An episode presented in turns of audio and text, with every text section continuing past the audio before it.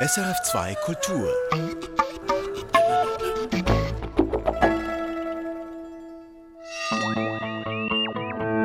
Wissenschaftsmagazin.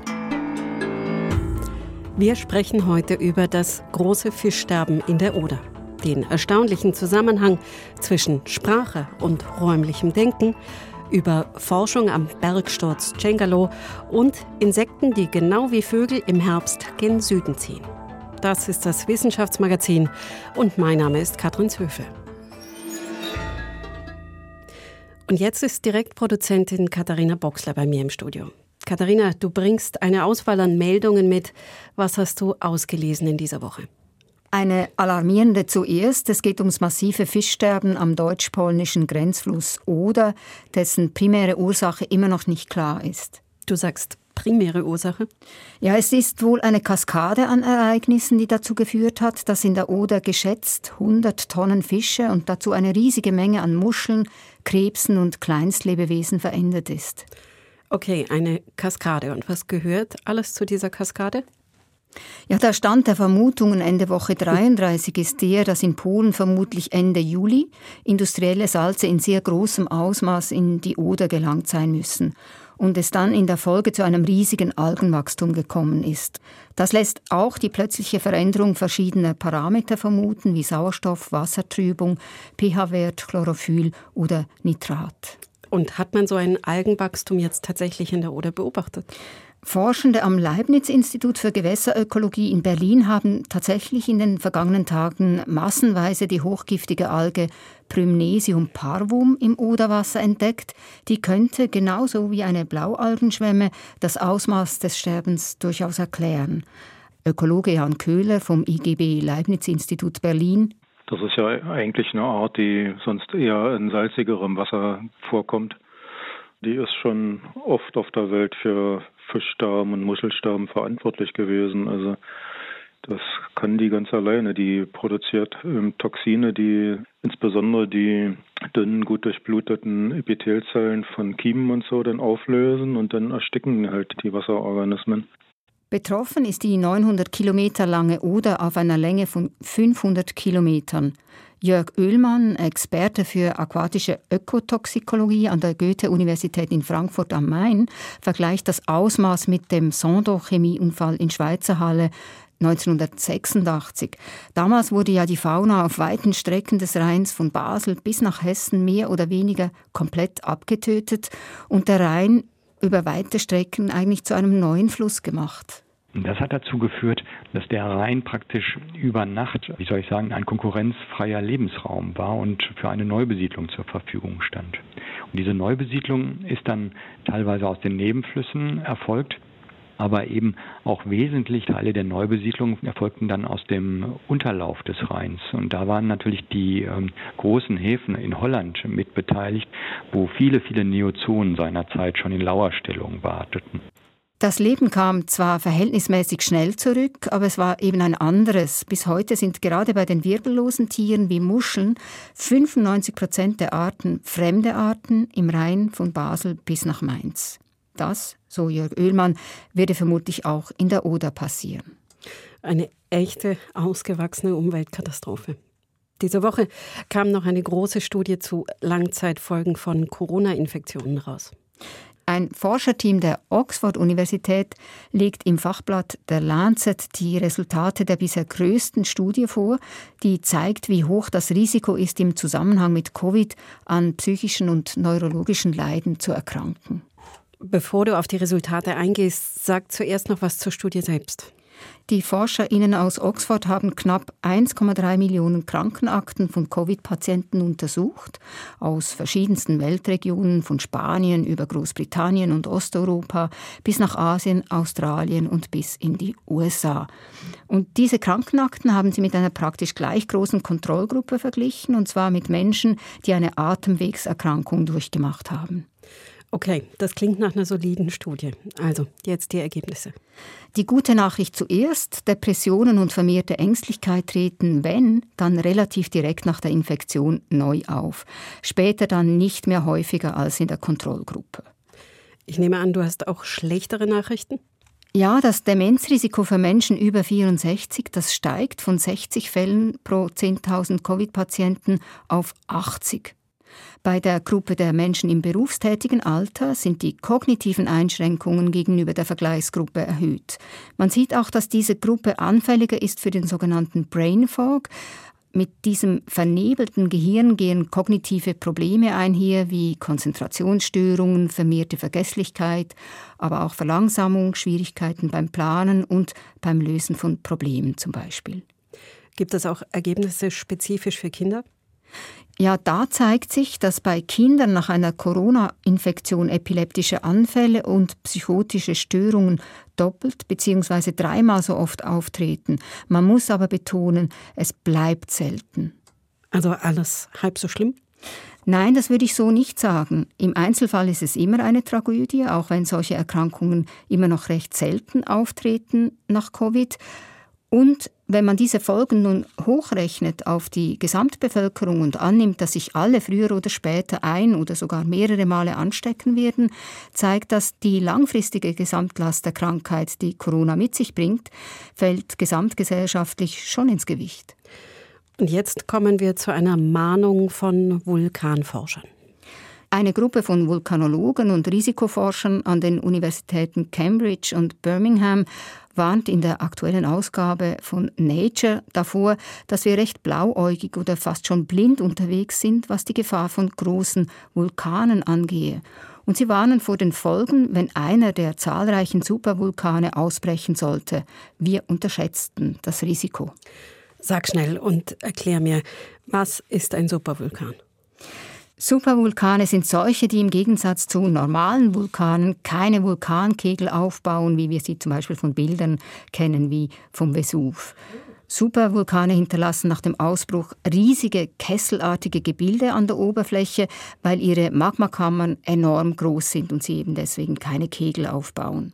Die ausgedehnten phlegräischen Felder bei Neapel zum Beispiel werden zu den Supervulkanen gezählt. Aber Moment, gegen den Ausbruch so eines Supervulkans kann man ja eigentlich nicht wirklich was machen. Was fordern die Vulkanologen denn, außer dass alle möglichst ausreichend Angst haben? Ja, ganz zuerst, dass wir mal hinschauen. Mögliche Asteroideneinschläge oder Kometenkollisionen kriegten viel mehr Beachtung und in deren Erforschung fließe viel mehr Geld, obwohl deren Risiko nur ein Hundertstel eines massiven Vulkanausbruchs betrage. Wir seien völlig unvorbereitet. Es brauche zum Beispiel mehr Satelliten zur Beobachtung vulkanischer Aktivitäten und es müssten Methoden entwickelt werden, um Ausbrüche und ihre Folgen abzumildern, indem man die unterirdischen Magmakammern zu beeinflussen versucht zum Beispiel oder dem ausgestoßenen Aerosol etwas entgegensetzt. Sie finden also, man kann dann schon auch noch versuchen, was zu machen. Interessant. Kannst du für mich nochmal skizzieren, was ein Supervulkan alles anrichten kann, wenn er ausbricht? Ja, so ein Ausbruch hätte abrupte globale Klimaveränderungen zur Folge, weil der Vulkanstaub die Atmosphäre verdunkelt und somit weniger Licht und Wärme zur Erde durchdringt. Die letzte große Hungersnot in der Schweiz 1816 zum Beispiel war die Folge eines solchen Supervulkanausbruchs des Tambora in Indonesien im Jahr zuvor. 1816 wird als Jahr ohne Sommer bezeichnet, in dem es zu großen Ernteausfällen kam und eben zur letzten großen Hungersnot in der Schweiz. Schon sehr, sehr ungemütlich. Irgendwie auch verständlich, dass keiner so recht hinschauen mag. Naja. So, jetzt haben wir schon ziemlich viel gesprochen. Acht Minuten lang und wir haben uns Mühe gegeben, dabei die richtigen Worte zu wählen, eine schöne, eine verständliche Sprache zu verwenden. Wenn uns das halbwegs vernünftig gelungen ist, dann könnte das einen Zusammenhang mit unserem räumlichen Vorstellungsvermögen haben.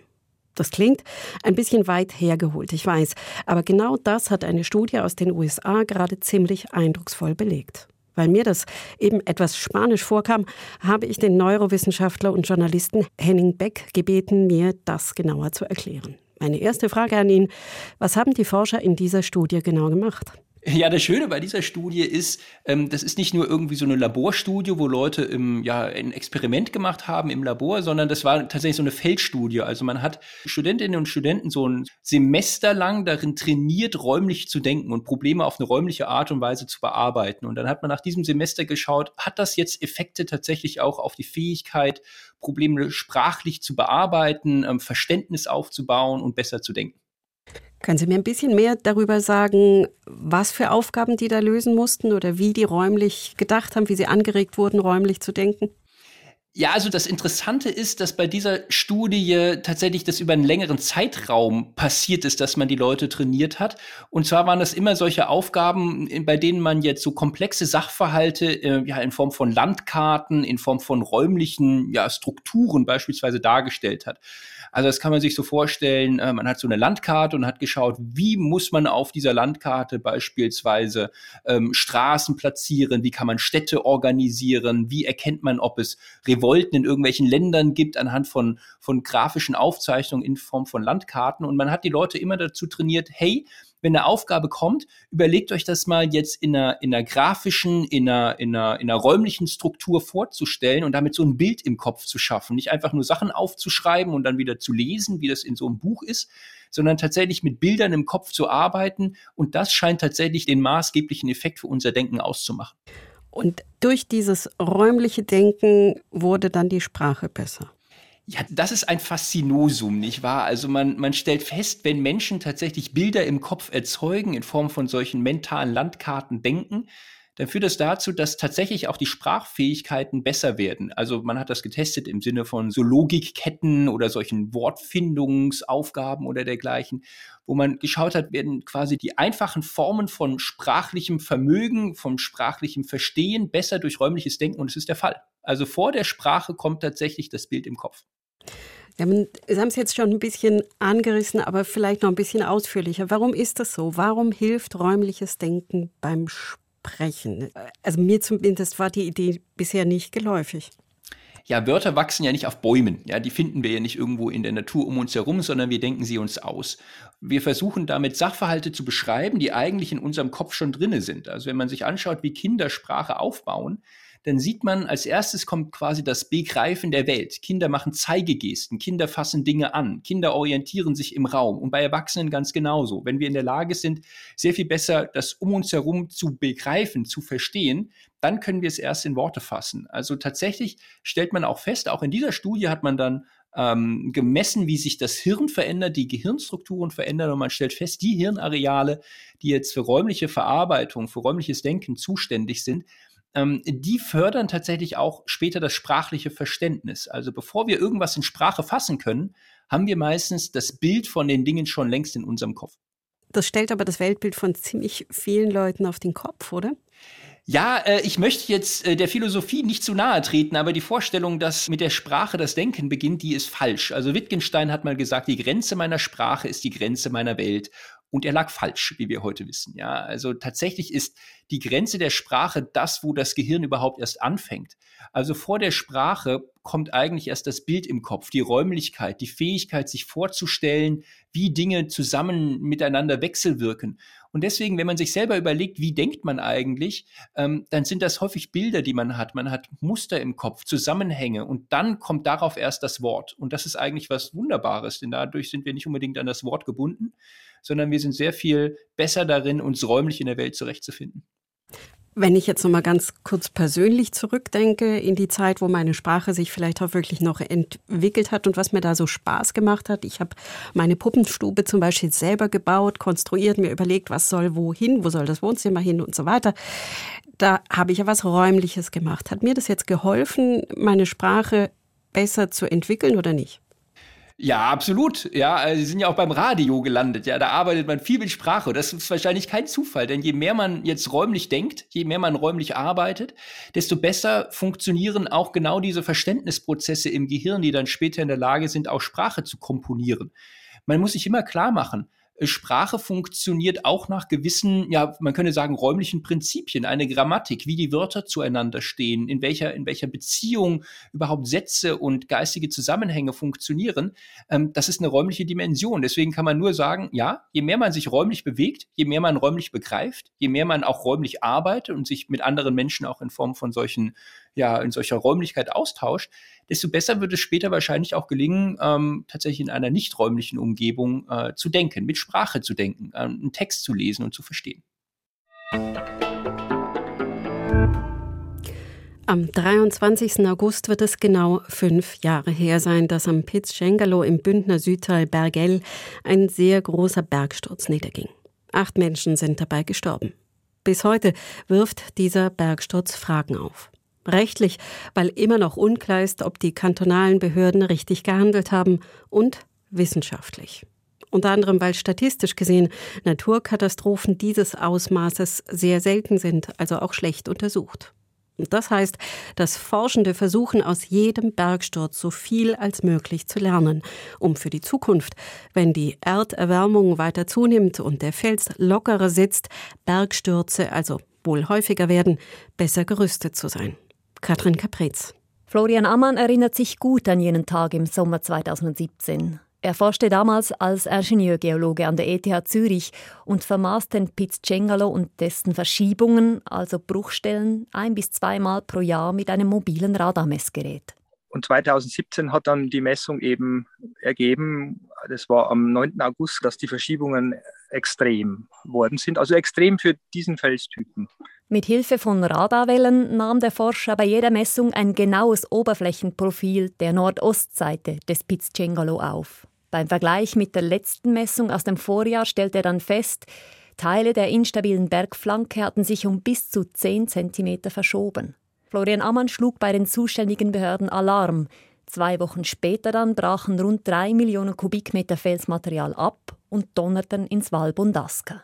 Der Zeitpunkt des Bergsturzes ließ sich nicht genau vorhersagen.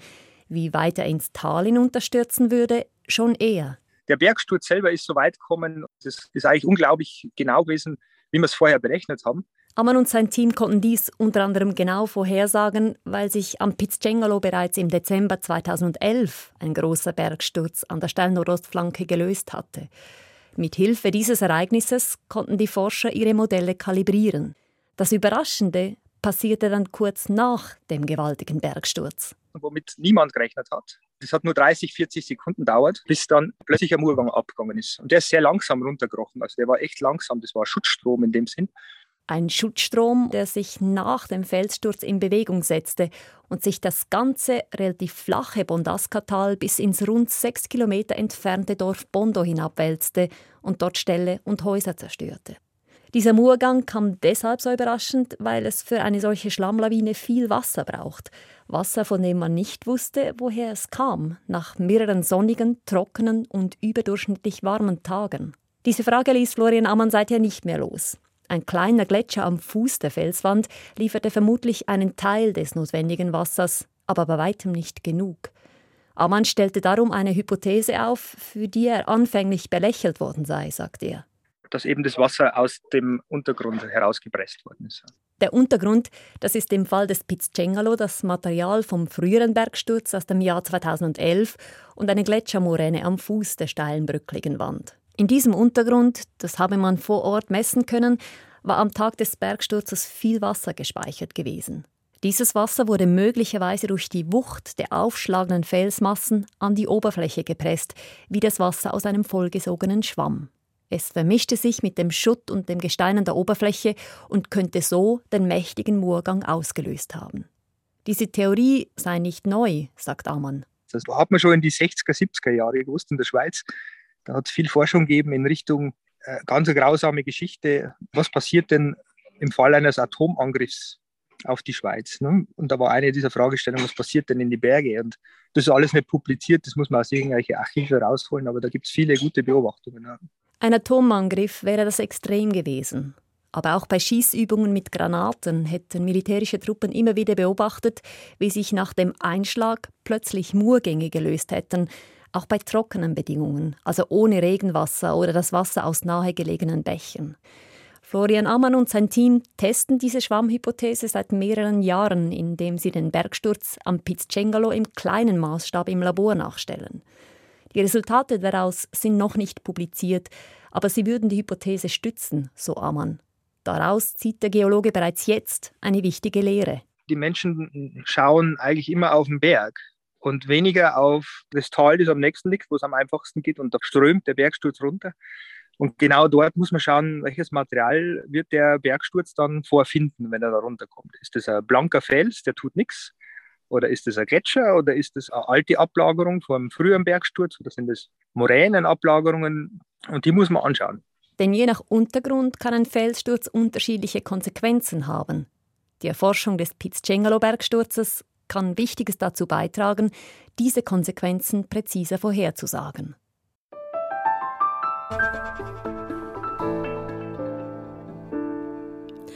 Dass Vögel Herbst für Herbst in den Süden ziehen und Frühling für Frühling wieder zurückkommen, weiß jeder. Dass aber auch Billionen von Insekten ziehen, vom Schmetterling über die Libelle bis zur Schwebfliege, das wissen die wenigsten. Und der Zug der Insekten ist ausgesprochen schwer zu erforschen. Schließlich kann man sie nicht einfach wie Vögel beringen oder ihnen Peilsender umbinden. Die Vogelwarte Sempach hat nun eine technische Lösung für dieses Problem entwickelt. Sie nutzen ein Radargerät, um Insekten zu orten. Als erstes muss dieses Gerät auf die Insekten geeicht werden, bevor es dann tatsächlich zu Untersuchungen auf den Flugrouten der Insekten eingesetzt werden kann. Christian von Burg war für uns mit dabei. Über einer Wiese am Sembacher See steigt eine Drohne in die Höhe. Vier Wissenschaftler schauen ihr nach. Unten dran, an einer langen Schnur, hängt ein schwarzer Käfig mit einem Falltürchen. Und in diesem Käfig fliegt ein Schmetterling in die Höhe. Biologiestudentin Letizia Britschki steuert die Drohne. Die Drohne ist jetzt auf 60 Meter, noch 15 und dann wird es geöffnet. Oben vom Käfigtürchen hängen nämlich wiederum 50 Meter Schnur herunter. Das Ende der Schnur hält Britschki in der Hand. Jetzt hat es einen ganz kleinen Zug gegeben. Da siehst du den Schmetterling dort wegfliegen auf der Seite rechts in der Luft ein weißer Punkt. Und während der Schmetterling wegflattert, werden seine Bewegungen vom Radargerät erfasst. Das Gerät steht auf der Wiese und ist senkrecht nach oben gerichtet. Eine etwa ein Meter hohe Box mit zwei weißen Kugeln drauf. Unterdessen ist die Drohne wieder gelandet und Britschki sucht zusammen mit Felix Liechti, dem langjährigen Radarexperten der Vogelwarte Sempach, das optische Signal, welches das Radargerät vom Schmetterling empfangen hat. Ah, doch, ich weiß wie. Du musst schnell den Live-Modus aktivieren. Was ist Live-Modus da, oder? Bei der Datenbank innen. Jetzt sieht man auf dem Bildschirm eine schwache Linie, die sich mit kleinen rhythmischen Bewegungen absenkt und dann aus dem Blickfeld des Radars verschwindet. Dieses Bewegungsmuster ist die Grundlage, um Schmetterlinge künftig hoch oben in den Lüften korrekt zu identifizieren. Das Radargerät ist ein Prototyp, ein Radar mit einem sogenannten Mikrodoppler, erklärt Liechti. Damit zeige sich neu auch der Unterschied in den Bewegungen von Körper und Flügeln. Ein Schmetterling hat sicher ganz andere Reflexionseigenschaften als eine Libelle oder ein Käfer. Und darum auch die Freilassungen, dass man dann nachher einen Algorithmus, der mit künstlicher Intelligenz schafft, können benutzen um das zu unterscheiden. Das Radargerät wird jetzt also sozusagen auf die verschiedenen Insektengruppen geeicht. Später soll der Computer dann selbstständig auswerten und zählen können, was oben im Himmel alles rumfliegt. Was mich von Anfang an fasziniert vom Vogelzug, und das gilt auch für den Insektenzug, ist, wir schauen den Himmel auf, wir sehen nichts und es ist wahnsinnig viel los. Das Interesse an den Insekten ist bei den Vogelkundlern allerdings recht jung, gibt Liechti zu. Früher war das ein Störsignal und man probiert möglichst äh, die Insekten zu unterdrücken, dass man eben nur Vögel zählt. Denn große Insekten wie etwa Libellen ergaben im Radar ähnliche Muster wie ein kleiner Vogel. Doch dann, ergänzt Baptist Schmid, ebenfalls Forscher an der Vogelwarte Sempach, hätten sie realisiert, wie relevant die Zahl der Insekten auch für die Vögel ist. Insekten ist das Futter für viele Vögel und darum ist auch besonders spannend, die Insektenbiomasse in der Luft quantifizieren zu können. Nimmt die Zahl der Insekten in der Schweiz weiter ab? Das ist zum Beispiel eine der Fragen, welche die Forschenden interessiert. Eva Knopp, Biologin an der Universität Zürich und am Forschungsinstitut Agroskop wiederum, interessiert sich am meisten für das Wanderverhalten der Insekten. Viele Insekten bleiben zwar stationär und überwintern, aber viele fliegen auch, genau wie die Vögel, über weite Strecken in den Süden. Dabei nutzten sie gezielt die Umweltbedingungen, sagt Knopp. Also es gibt so Zeitfenster, wo es gut ist, zum Beispiel wenn die Temperatur stimmt oder wenn der Wind stimmt oder die Windrichtung stimmt, dann nutzen sie das, um schneller vorwärts zu kommen. Es gibt Arten wie etwa der Linienschwärmer, der über Tausende von Kilometern aus dem tropischen Afrika mit bis zu 70 Kilometern pro Stunde bis nach Nordeuropa fliegt. Ebenfalls bekannt ist das Wanderverhalten der Distelfalter, die in gewissen Jahren zu Abertausenden bei uns einfliegen. Der zieht noch viel weiter, also der zieht bis in den Süden von Afrika. Und ähm, vielleicht muss man da noch erwähnen, dass im Unterschied zum klassischen Vogelzug so eine Migration nicht von einer Generation allein gemacht wird. Das sind mehrere Generationen, die da abziehen. Sprich, die Distelfalter legen zwischendurch Eier.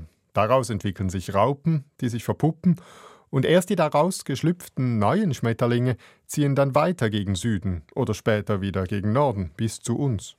Auch recht kleine Arten wie Schwebefliegen ziehen im Herbst über die Alpenpässe. Das sind kleine, auffällig schwarzgelbe Insekten, die wie Drohnen an Ort und Stelle schweben können. Dieser Zug der Schwebefliegen sei allerdings noch weitgehend unerforscht, sagt Knopp. Da wissen wir jetzt zum Beispiel recht wenig, außer dass wir feststellen, dass sie zum Teil weg sind im Winter und man danach Migrationsrouten sieht, dass es sehr viel unterwegs hat zu einem bestimmten Zeitpunkt.